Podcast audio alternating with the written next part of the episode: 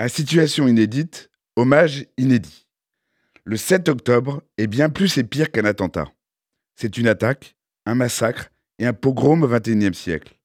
C'est aussi à cette occasion que périrent 42 compatriotes. Que pouvons-nous attendre de l'hommage qui leur est rendu par le président de la République? À tout le moins, que sur la cour des Invalides s'ouvre une mince fenêtre dans la conscience nationale sur le simple fait qu'il s'agit de l'acte de terrorisme le plus violent depuis l'attentat de Nice en 2016. C'est aussi la première fois que l'on tue autant de Français à l'étranger. Oui, depuis 40 ans par exemple, il n'est jamais arrivé, malgré l'engagement de la France au Mali, en Afghanistan, en Syrie, que 40 soldats français périssent en une seule année. Notre pays, jusqu'à présent, aura étrangement traité le 7 octobre comme une affaire étrangère. Il vient maintenant rappeler, tant aux endeuillés qu'à leurs assassins, mais surtout à nos compatriotes, que ces morts sont bien des morts français. Mais il y a autre chose. L'autre signifiant du 7 octobre, c'est qu'on recommence à tuer des juifs. On n'avait jamais autant tué de juifs que le 7 octobre. On n'en a jamais attaqué autant depuis non plus. Rien qu'en France, depuis cette date, les actes antisémites ont augmenté de plus de 1000%.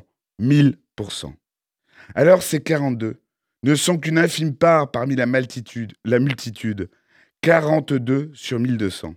Sur cela aussi, il faut que la conscience s'éveille. Et quand nous parlons de ces Français tués parce que juifs en Israël, il serait aussi outrageant de passer par perte et fracas, de passer sous silence les Français tués parce que juifs en France. Car là aussi, la France a quelque chose à dire. Sébastien Selam, Ilan Halimi, Sarah Halimi, Mireille Knoll, Jonathan Arié, Gabriel Sandler, Myriam Monsénégo, Philippe Braham, Yoav Cohen, Yoav Attab, François-Michel Saada.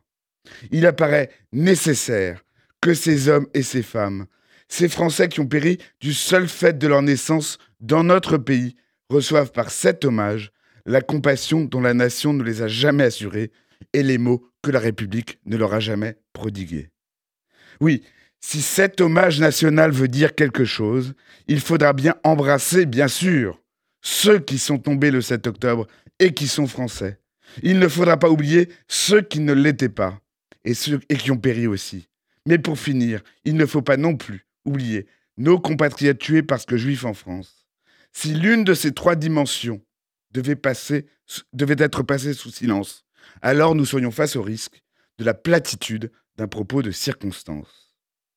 Dans le cas contraire, on pourrait dire que l'hommage aurait été utile et vertueux non pas seulement aux familles des victimes ou à la communauté juive, mais au pays lui-même.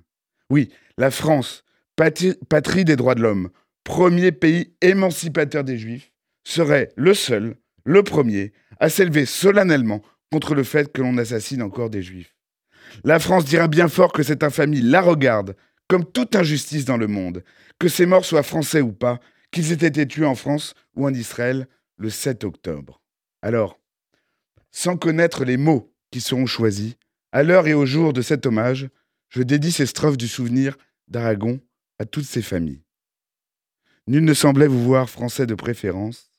Les gens allaient sans yeux pour vous le jour durant, mais à l'heure du couvre-feu, des doigts errants avaient écrit sous vos photos Mort pour la France. Et les morts mornes matins en étaient différents.